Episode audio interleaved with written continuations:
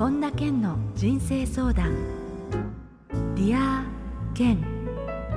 皆さんこんにちは。本田健の人生相談ディア健。ナビゲーターの小林まどかです。健さんよろしくお願いいたします。よろしくお願いします。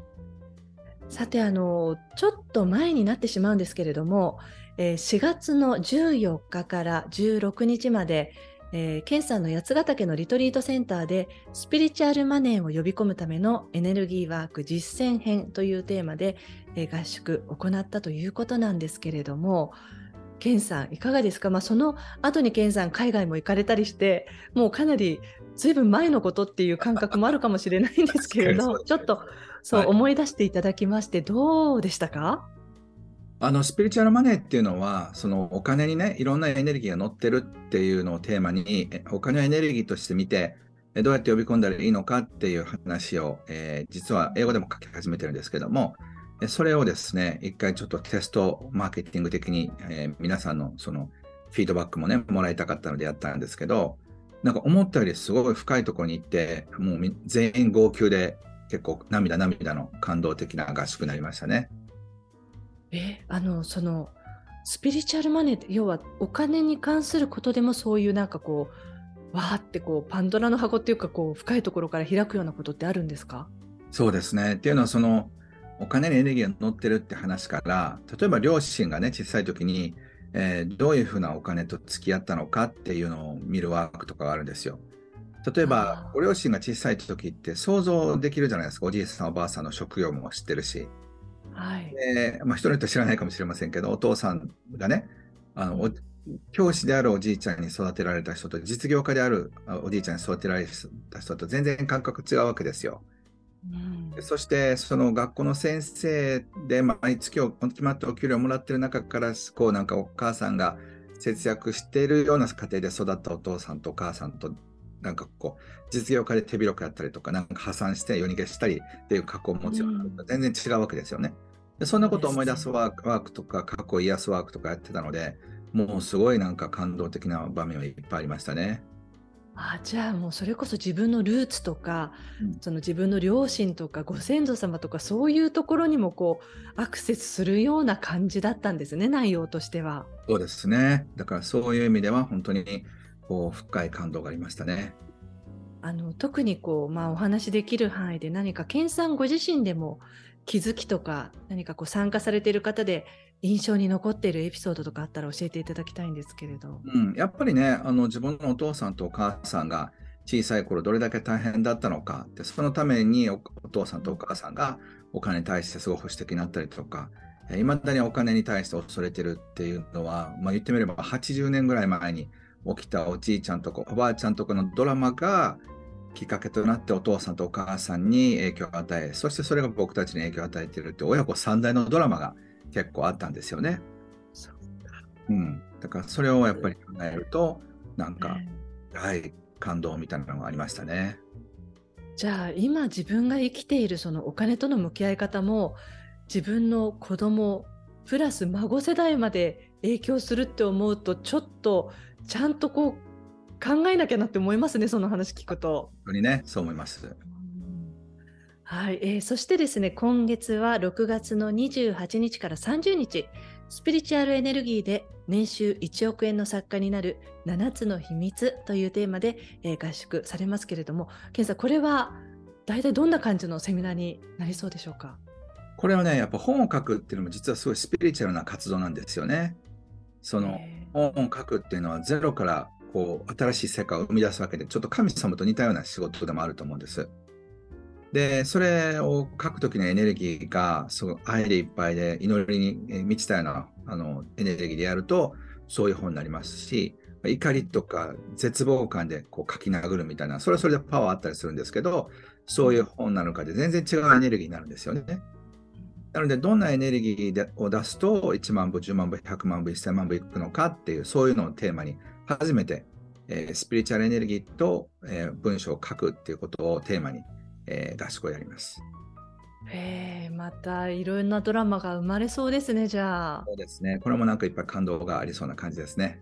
はい、ありがとうございます。えー、それでは、本田健の人生相談、レア健。今日も最後までお楽しみください。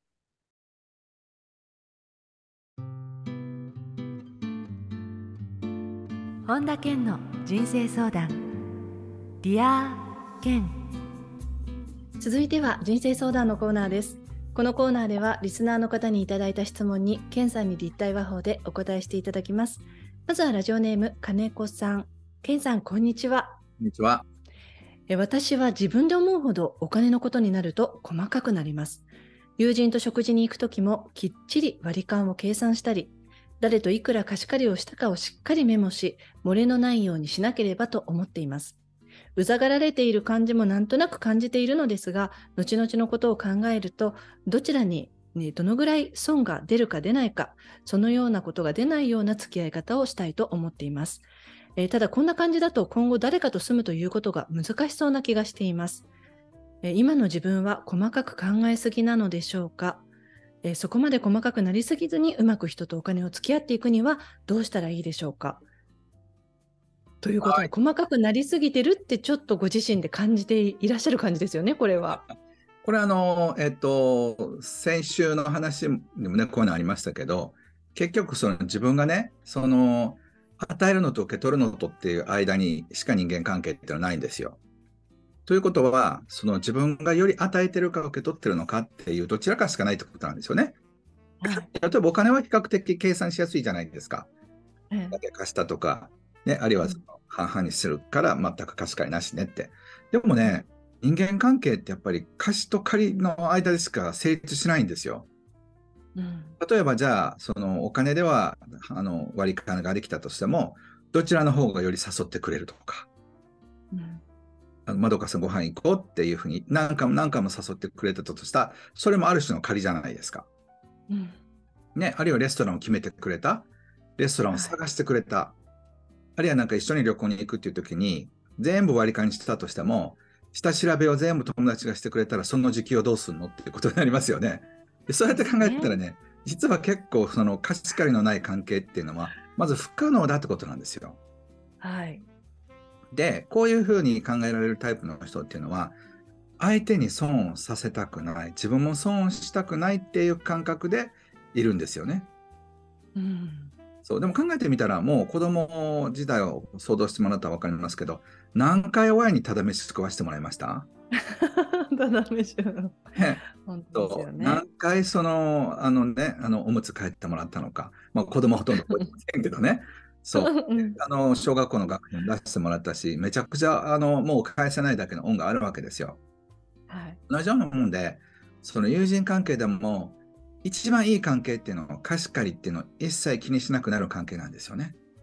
ああ、そうですよねそ。それができたら最高ですよね。そうですね。なんですけど、ほとんどの人たちは閻魔帳みたいなのつけてて、買ってやってあげた。で、これはお金じゃなくて、誰か紹介してあげた。で、なんかこう、無理を聞いてもらったとか、なんかそういう、こう、貸したのと借りたもののリストみたいなのがあるんですよ。で、それが、ね、なんかいっぱいやってあげたのに帰ってこないなと思うと不満になるんですよね。うんそう。なので、これはね、人間関係なので、あの、この辺のことを理解しないと、関係自体が楽しめなくなっちゃいますよね。そういう意味では、ある意味ちょっとこう、おぼろげになんかこう、忘れるっていうのも一つのポイントかもしれないですね。きっちりあの時ああしてこうしてって忘れあの覚えてるとなんかそんな風にぴったりにならないわけじゃないですか今健さんおっしゃって。だからそれをね応用にななると本当はいいですよね。うん。それがねなんかこうまあ一番いいのはやってあげたことを忘れてやってもらったことはちゃんと覚えておくっていうのが一番いいんですけど。そうですね。そう。だからなんかしてくれたことは絶対忘れないっていう風な人はやっぱり律儀な人だって見なされますからね。えー、なのでどちらと付き合いたいかって言ってやっぱり与えてくれる人と付き合いたいってことなんです普通は。うん。まあ、多少ふあの負担に感じるってこともあるかもしれませんけどそうすると人間関係をうまくしようとするとややプラス感情ぐらいに付き合うのが本当はいい関係なんですよね。うん、そう。で本当に社会的に成功したかったら全ての人とプラス感情で付き合うってことなんですけど、まあ、それはなかなかできないと思うんですけどね。でもやっぱりこうプラスマイナスこんだけしてあげたこんだけしてもらったっていうのを計算をやめないと、そのすごくね、つまらない関係しか持てなくなっちゃうんですよ。っていうのは、恋愛関係とか親友とかっていうのは、何かしてあげたとかしてもらったじゃなくて、100をお互いが、こっちも100出す、こっちも100出すから1万の関係になるんですよね。うん、100出して100引いたらゼロじゃないですか。だからのつまらない関係になっちゃいます。なので面白い人生とか素晴らしい愛にあふれたり友情にあふれた人生を生きたいならもう自分は全部出すと。でそして、周りが出してくれたらその人とは自由になれるし出してくれなかったらなれないそれだけのことなんですよね。うんいや本当そうですね。はい、だからきっちりどうこうっていうふうになりすぎちゃうと自分自身がそれにまたちょっとこう窮屈になっちゃうっていう感じですよね。自分で自分の、ね、首を絞める感じ。もし金子さんがその人生を変えたければ、誰かにご馳走してあげることです。うん、今日は僕がご馳走するからとか、私はご馳走するからって言っても、相手はショックですよ。なんか割り勘ってつまらないって思ったから、あの、今回ご馳走するから次回ご馳走してねってで、今回、あの、ごちそうになった分が多いから345円払うとか、そんなんじゃなくてね。うん、それは、だ1回ご馳走して、1回ご馳走してもらうっていう、そういうふうな感覚でできると、より面白くなると思いますよ。そうですね。うん、はい。はい、えー、ください。はい、ありがとうございました。さあ、続いて、ラジオネーム、かっくんです。はい。えー、ケンさん、こんにちは。こんにちは。今大学生で周りは就活ムードなのですが、その空気についていけません。特にどんな仕事をしたいということもなく、就職情報も多すぎて何を選択すればいいかわからなくなってきています。生活のためにどこかで働けなければいけないということは分かっていますが、自己分析というものをしたり、学知化というものをアピールしたりと、それらは本当は自分が思っていないようなことの気がして、周りが一生懸命やっている姿を眺めているだけになってしまっています。自分のやりたいことを見つけるというより就職のためにどうにか気持ちを持っていきたいのですがどうしたらいいのでしょうか？ケンさんこういますか？すごく自分で仕事を立ち上げて体制してる人の中で、就職活動の道から外れて成功してる方っていらっしゃいますか？これもちろんいますよね。そうそう。だから、まあ、成功しなかったとしても、なんかやっぱ向いてない人っているんですよね。うん、だからこのまま行くと就職活動に乗り遅れて僕みたいに就職せずにふらふら生きる道が 用意されてるわけですよ。でもその人にとってそれがすごくワクワク楽しい生き方だったらそれがとても幸せなことですもんね。いやでもそんな人は少なくてなんか就職活動しなくちゃなと思ってるけど体が重くて動かなくて気がついたらタイミング逃してて卒業もしちゃったみたいな人もいるはずなんですよね。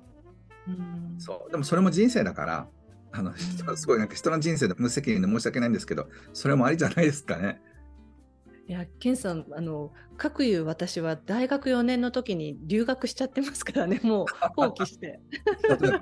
そうそう、それでもなんか結果オーライということで、どうでしょうか？ええまあでも周りが一生懸命こうカリカリ集中してやってるとなんか取り残されたりなんかいいのかなみたいな焦りを感じちゃうこのカックの気持ちも当然わかりますよね。そうでもねなるようにしかならないからだって一生懸命頑張って就職しても合わなかったらやっぱり1年で辞めるんですよ。まあそうですね。それもそうです。ね。まあただ、あの、社会的にもう少し上手に終わったりしたかったら、どっかに潜り込んで、それから考えてもいいんじゃないですかね。せっかく。まあ、僕ね、そうそう、人生で一個だけ後悔してることがあるとしたら、就職しなかったことなんですよね。ああ、そうなんですか。せっかくいい大学に行ったのに、就職しときゃよかったなと思って、1回ぐらい。へえ、1 回ぐらいしとけばよかったなっていう感覚もすごいですけどね。あの当時はね、潔しとしないというか、うん、うん、もう僕20代で成功して経済自由人になると決めてたから、就職なんか遠回りだとかと思ったんですけど、長い人生、そういう時間もあっても面白かったなと思って、うん、ちょっと損したなって今思ってます。なので、そういう観点から、一回就職してみたらどうでしょうか？すごいいい加減なアドバイスだな。でもね、それで今この検査もいるわけですからね。そうそうそう。だからね、なるようになりますよ。だからね、入り口で勝負しようと思わないことですよね。うん、そうです。そこすごい大きいポイントですよね。思います。はい、ありがとうございます。さあ、続いて、ラジオネーム YP さんから。ケンさん、こんにちは。こんにちは。私は今、パートナーが欲しいなと思いながらも、以前長く付き合っていた人との思い出が良すぎて、あれ以上の関係はできないかもと諦めて、なかなか新しい出会いを探すことができません。とりあえず誰かと会ってみても、前の人のことがよぎってしまうほどでうまくいきません。これまでのことをきっぱり忘れることはできないので、そんな状態でも新しい一歩を踏み出すには、どんな気持ちを持つのがいいでしょうか？でもこんな経験できたっていうのがすごいですね、ケンさん。でもね、なんかそれが美化されてる感じもしますよね。ああ、もう今隣にはいないし、あの時の思い出っていう意味で美化されてるっていうところもありますよね。学生時代の5年間とかね。うんなんか青春時代の思い出だって、パートナーとは直接関係なかったりとかするんですけど、うん、だってそのだって義理とか社会的なこととか全く関係なく、ただ2人で入れたみたいな時間だったりとかするとね、そうですね。やっぱりなんかこう、世知辛くなってきた今の年35とかになってしまったら22、3から28ぐらいまで付き合った人とは、またちょっと違いますよね。違いますね。うん、であとはその、そのどうやって別れたのか分かりませんけど、あのパートナーが亡くなった場合、うん例えば学生時代に付き合った人が2、3年で亡くなった場合、結構これがまた美化が進むんですよね。うんなんかそういう意味では、そのパートナーの忘れ方というよりは、その人とのその人の思い出は一つの人生の区切りであって、例えば23から25とか23から28までの僕の、あるいは私の一つの期間なんです、それはね。うんでも35になって今だったらちょっと違うわけですよ、歴史も。うんだからあれはあれ。で、これからはまたこれっていう風な形で、そのだってその人と会って結婚したからといって一生ずっといるわけじゃない可能性もあるわけですよね、最近は。うんうん、だからこれからのあと5年、10年、20年、30年、ひょっとしたら一生どう人と付き合いたいかっていうのを考えてみるのはいいんじゃないでしょうか。なので、その忘れるとかじゃなくて、それはそれで思い出として大事にしながら、全く違う人との、えー違うゲームみたいなものですよね。違う章を一緒にやるっていうふうに考えたらどうでしょう。それはもうなんか、あの本で言うと1章、2章の甘い思い出なんですよ。でも今もう人生は3章に進んでるわけだから。はいね、いつも一章二章の方を見てるよりは今の現在ですもんね。そうそうそう。なので種類が違うと思った方が、割り切った方がいいと思います。はい、ワーピーさんでした。質問ありがとうございました。えー続いて、たまごさんのさん。けんさん、こんにちは。こんにちは。えー飲食店や服屋さんに行って店員と仲良く話すことが多いのですがおすすめされたものは大体購入してしまいます。軽い会話のはずなのですが断るのがなんだか申し訳なく感じてしまい自分が購入する予定のなかったものまで手をつけてしまいます。ただ後からお金が減っていたりそのものが微妙だったりした時にいつも後悔してしまいます。自分の好きな場所や人とうまく付き合いながら推しに負けずにしっかりと断れるようになるにはどうしたらいいでしょうか？これ店員さんにしたらめちゃめちゃいいお客さんですよね 買ってくれてでもなんか店員さんにしたら分かるんですよね。この人はもう一回押せば買ってくれるみたいな。そうかもしれないですよねもうちょっと一押ししたら買ってくれるなっていう感じで、だからね、あの断り文句を考えておけばいいんですよね。うんうん、例えば、いや、今日は見るだけで来たんですとかね。うんうん、なんか、まだなんかピンとこないんですとかね。なんか自分が一番言ってて、自分も納得できるようなやつ、それがいいと思います。例えば、ねなんか洋服だったら、やはええりなんか色味はいいんだけど、形がちょっとなんかしっくりこないんですとかね。ええそういうもう最初から断る文句を用意しとけばいいんじゃないでしょうか。ねあの店員さんと話して仲良くなっちゃったりするとその例えば試着したりした時に断りづらくなる空気になるっていうのは分かりますよね。うん。そうそう。だからその時に、いや、なんかうん雰囲気はいいんだけど、なんか100%しっくりこないとかね。はいはい、そういう言葉を用意しておけばいいんじゃないでしょうか。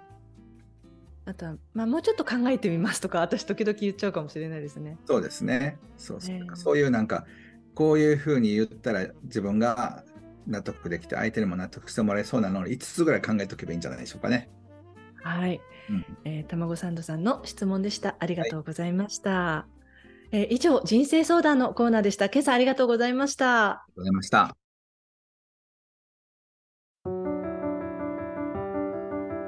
本田健の人生相談ディア健続いてはハッピーライブラリーのコーナーです皆さんが人生を幸せにより豊かに過ごせるための特別な一冊をご紹介していますそれでは最初の一冊目ご紹介くださいはい。100歳人生を生きる。桜井秀則さんが書かれた本です。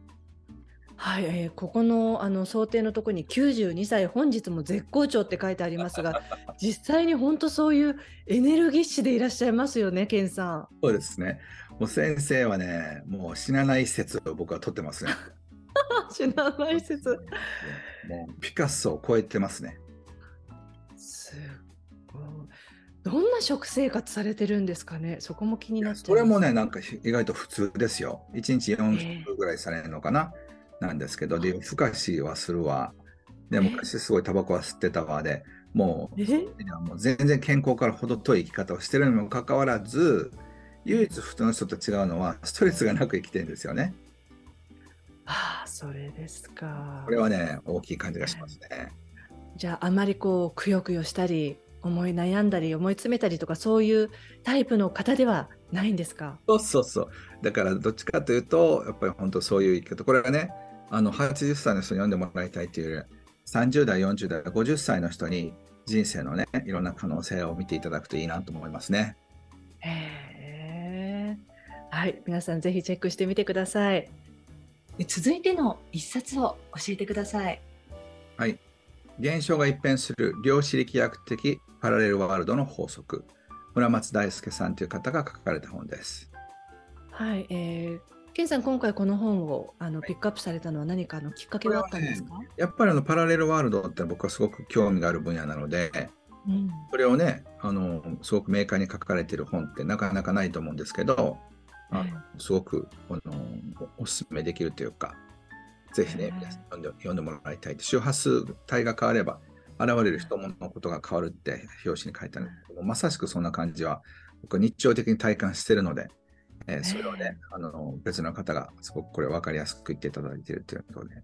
あの読んでいただきたい本ですね。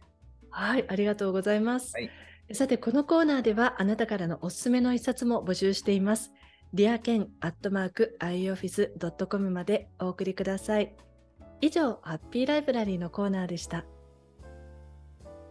それでは、ケンさん、今日の名言をお願いします。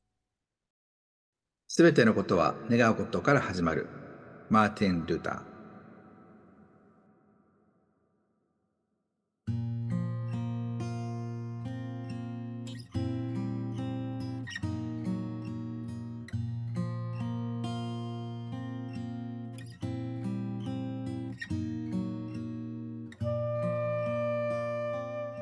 本田健の人生相談ディアケンいかがでしたでしょうか、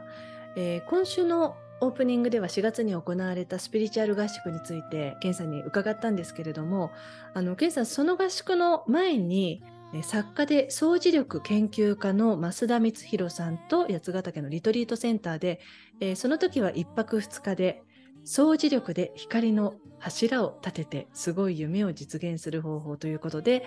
えーお掃除合宿されたんですが、まあ、少し前にもねちょっとこのテーマについては触れたんですけれどあのどうでしたっけ？ケンさんご自身の感想をちょっと伺ってみたいなと思いましてどんなことをされたんですか？あのね、その内観的なその自分を見つめるっていうのとお掃除を実際にするっていうのを両方やるんですよね。えなので、その雑巾を使ってきれいにしていったりだとかってこともやったので、ね、あれから僕毎日掃除をする習慣がつきましたね、ホテルでも。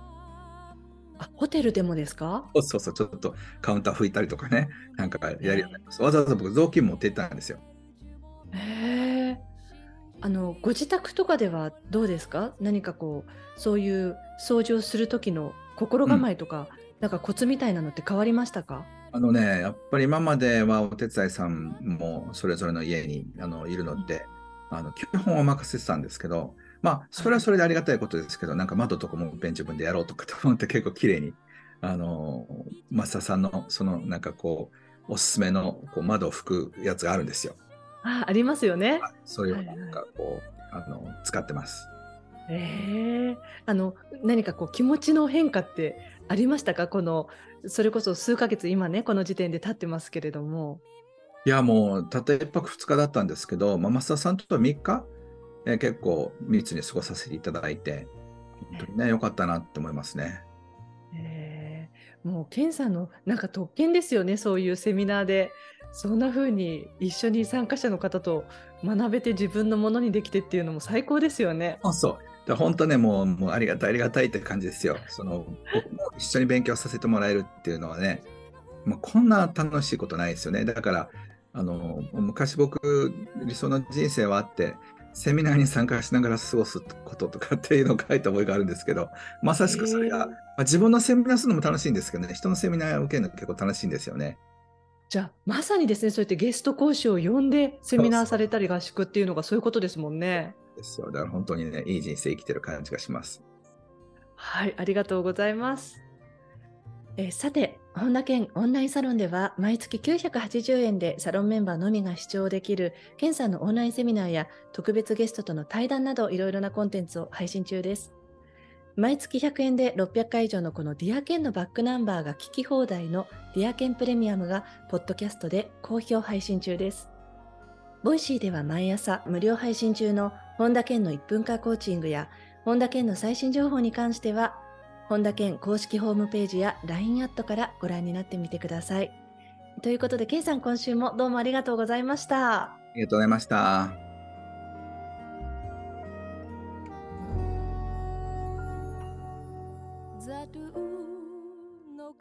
ここでお知らせです。6月17日土曜日、感情のパワーを自由に使いこなす方が開催されます。詳しくは、本田健公式ホームページよりご確認ください。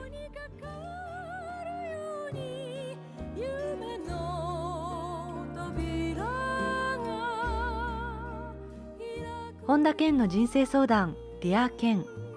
この番組は、提供アイウェイオフィスプロデュースキクタス早川洋平制作ワルツ高知博桐原哲人ナビゲーター小林まどかでお送りしました。